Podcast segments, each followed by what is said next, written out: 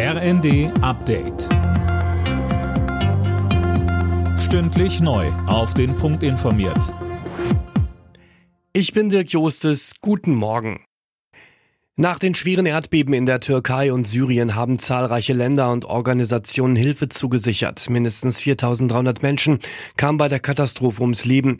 Die Überlebenden brauchen jetzt vor allem Unterkünfte, Zelte oder auch Lebensmittel, sagte uns Patrick Pöhler von den Maltesern. Und weiter? Wir bekommen glücklicherweise auch schon ähm, jetzt viele Spenden von Menschen, die helfen wollen, haben aber natürlich auch Töpfe, so dass wir da schon jetzt schnell Unterstützung liefern können. Erstmal geht es für uns darum, einen Überblick sich zu verschaffen, wie es genau da vor Ort aussieht und äh, dann in einem zweiten Schritt werden wir dann gucken, was wir genau machen können.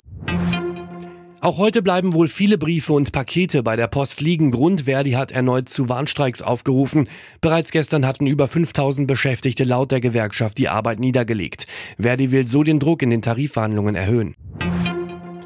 Bundesjustizminister Buschmann will nach der Messerattacke von Brokstedt mit zwei Toten Konsequenzen ziehen.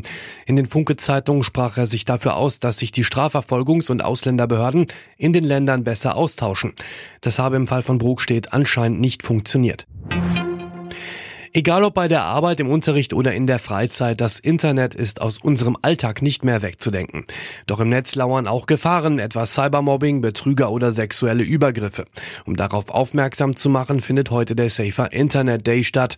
Marc Eumann von der Medienanstalt Rheinland-Pfalz sagt, Wir reden darüber, dass das Netz zu unserem Alltag gehört und gleichzeitig reden wir darüber, wie das Internet besser werden kann.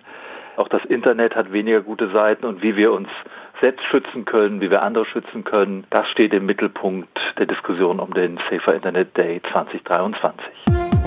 Alle Nachrichten auf rnd.de